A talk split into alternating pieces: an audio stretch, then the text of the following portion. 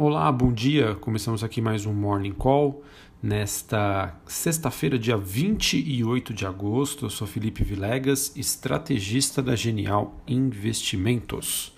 Bom, estamos amanhecendo eh, o dia aí com poucas novidades, exceto pelo anúncio de que o premier do Japão deve renunciar ah, ao cargo devido ao seu estado de saúde.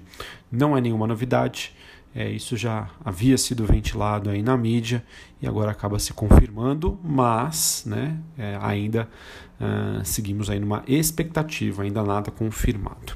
Bom, olhando para o desempenho hoje dos ativos, a gente tem o S&P Futuro subindo, mas com uma alta moderada após bater recorde intradiário ontem e os índices europeus recuando é, após fortalecimento do euro. O índice dólar, que tem uma baixa expressiva após Jeremy Powell, Jeremy Powell sinalizar que o Fed deve seguir é, numa posição mais uh, acomodatícia tá? por mais tempo, com as mudanças aí para uma abordagem mais tolerante em relação à inflação. A mudança de Powell deu aos operadores né, uma luz verde para vender títulos longos que são mais sensíveis à inflação. Powell também disse que o Fed deve buscar uma inflação média de 2% ao longo do tempo, e de acordo com a Pimco, uma das gestoras mais famosas do mundo, ela afirmou que a queda do dólar estaria apenas começando ok? Então, pessoal, é, traduzindo aqui para vocês é, essas informações de forma superficial e relativamente bruta, é, essa mudança aí do Fed significa que eles não irão elevar os juros de maneira preventiva para evitar uma inflação é, mais alta à frente. Tá? Eles só devem elevar os juros né, reativamente após uma alta da inflação. Na média, é, devemos conviver então com juros mais baixos por mais tempo, a depender, claro, da, da, de como vai se comportar a inflação nos Estados Unidos. E o Fed, assim, é, de maneira clara, né, mas nas entrelinhas, ele não deve subir os juros até 2023. E o mercado especula hoje que os juros devem ficar zero nos Estados Unidos até 2024.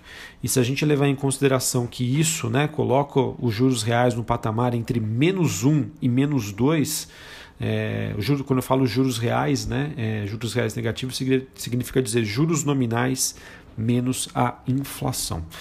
Bom, pessoal, então acho que esse parece ser um, um sinal claro aí em que os investidores eles vão começar a se reposicionar frente a essa nova realidade juros baixos nos Estados Unidos por muito mais tempo. E sem a, digamos assim, sem o medo, sem o receio de que o Fed terá uma atuação, é, digamos, preventiva, tá? O Fed não aturar, não irá atuar de maneira preventiva. Ele só irá elevar os juros à medida em que houver uma sinalização de uma elevação da, da inflação e isso deve ser algo bastante significativo. Então, conforme eu é, já havia mencionado antes, né, existe uma tendência agora, um início. Na verdade, não digo um início de tendência, porque esse movimento já começou. Ele já vinha sendo precificado é, nos mercados globais, que é de o enfraquecimento do dólar. Então, na minha opinião, pessoal, isso acaba é, fazendo com que cada vez mais né, os investidores busquem né, essa alocação, digamos, mais conservadora, já que não, não faz mais sentido comprar títulos da dívida americana, né, pelo menos no curto prazo, é, que o mercado né, migre para ativos como, por exemplo, o ouro, é, moedas de outros países né, desenvolvidos, como o franco suíço, o iene japonês e até mesmo o euro. Tá? O euro tem servido aí como essa válvula de escape é, em termos de posicionamento global. E claro, né, a gente também não pode descartar o fato aí do, do, do Bitcoin. Tá? O Bitcoin também pode chamar cada vez mais a atenção dos, dos investidores que estão buscando uma alocação sem um viés de um governo por trás. Beleza? Bom, ah, no caso, pessoal, os riscos né, de, dessa estratégia é da gente observar em algum momento uma subida muito alta da inflação. Mas, né, se a gente olhar para o passado, eu acho que uma das maiores dificuldades que a gente vê aí para os bancos centrais é de realmente gerar inflação. E eu acho que eles têm isso aí em mente, ok? Bom, voltando aí só para o desempenho, para o comentário do desempenho dos ativos, queria falar aqui sobre o, que, o petróleo, o petróleo que está devolvendo parte dos ganhos de ontem, né, com o, o furacão Laura que acabou se enfraquecendo ao cruzar o continente. E metais sobem na Bolsa de Londres. Sobre a agenda do dia, agenda dessa sexta-feira, está até agitada em termos de indicadores. Aqui no Brasil, às 8 horas da manhã, dados da inflação, de inflação e GPM às 9 horas da manhã, taxa de desemprego nacional. Às 9h30, dados sobre é, empréstimos, inadimplência. Uh, às 11 horas, saem os dados né, da divulgação da pesquisa econômica da Bloomberg. Às 14h15, total da dívida federal. E às 2h30 da tarde, resultado primário do governo central. Nos Estados Unidos, às 9h30, dados de renda pessoal, estoques no atacado e gastos pessoais. Às 10h45, PMI de Chicago e às 11 horas da manhã, sentimento da Universidade de Michigan. Hoje, após o fechamento do mercado, Energias do Brasil e IRB divulgam seus números referentes ao, ao resultado do segundo trimestre de 2020. Bom, pessoal, em relação ao Brasil, eh, a gente segue na expectativa aí de, eh, de qual será o próximo passo da equipe econômica eh, em termos de reformas e rede de proteção social, tá? Para que a gente possa aí fazer uma avaliação mais consistente do que esperar do Brasil em termos de performance e desempenho para os próximos meses. E vejam aqui, pessoal, com essa sinalização de dólar mais fraco, que deve acontecer globalmente falando, só depende de nós. Tá? Só depende de nós para a gente conseguir ver aí uma melhor performance do real. Tá? O que hoje é um dos grandes medos do, do investidor é essa questão uh, do teto dos gastos, essa questão fiscal brasileira. Se isso for corrigido, sim, né, há uma expectativa aí de que a gente consiga ver uma melhor performance do nosso real frente ao dólar. Bom, além disso, né, a gente é, ainda tem né, o noticiário trazendo que, em meio né, às discussões polêmicas envolvendo o Renda Brasil, é o programa que pretende substituir o Bolsa Família, técnicos do governo estariam finalizando aí os termos da medida provisória que vai prorrogar o auxílio emergencial até o final do ano. Integrantes do governo, Jair Bolsonaro, fora do Ministério da Economia, já admitem que o valor do Renda Brasil pode ficar abaixo dos 300 reais almejados pelo presidente, para lançar aí a sua marca social do governo.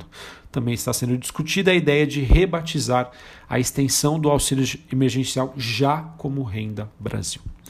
E outra notícia bastante polêmica, tá? É...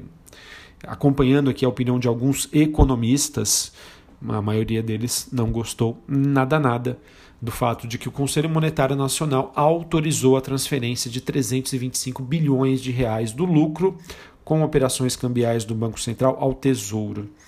O valor pode, não pode ser usado para despesas primárias, como salários e benefícios, apenas para custeio da dívida pública. Pela nova lei de maio de 2019, o BC não é mais obrigado a repassar o lucro com operações cambiais ao Tesouro. Para isso, foi criada uma reserva de resultados, onde são contabilizadas essas quantias quando a autarquia tem prejuízo, e o montante será usado para cobrir a diferença. Pessoal, essa notícia aí é, pode aumentar os ruídos do, que o mercado já tem sobre a condição fiscal, né, a saúde das contas públicas aqui no Brasil. Tá?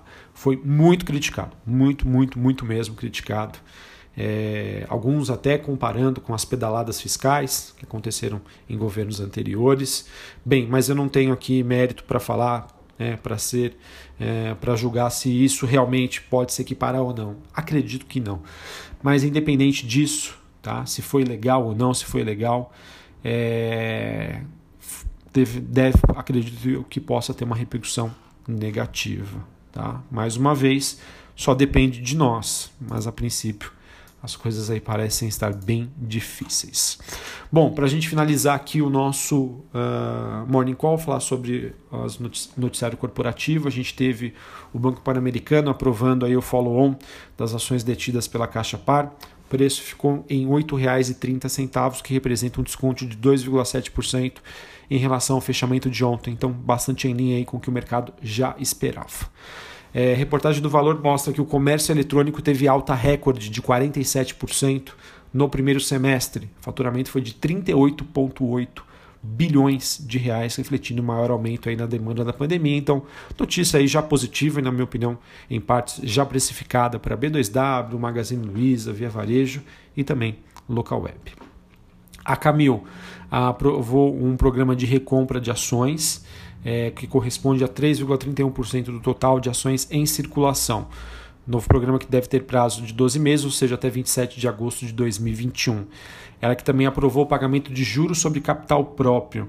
O valor deve ser pago de acordo com posição acionária uh, do dia 1 de setembro e a partir do dia 2 ela fica ex juros, ou seja, sem direito, pagamento 14 de setembro.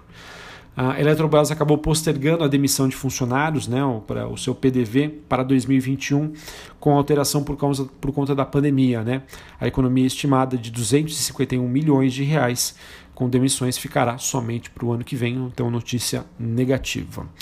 Uh, que mais? O, o clube, né, Corinthians, acabou fechando o direito de uso do nome do estádio é, com a Ipera Pharma, a farmacêutica que possui diversos produtos e marcas sob sua gestão, mas a Neoquímica foi escolhida para dar nome ao estádio do Corinthians, a Arena Corinthians, aqui em São Paulo.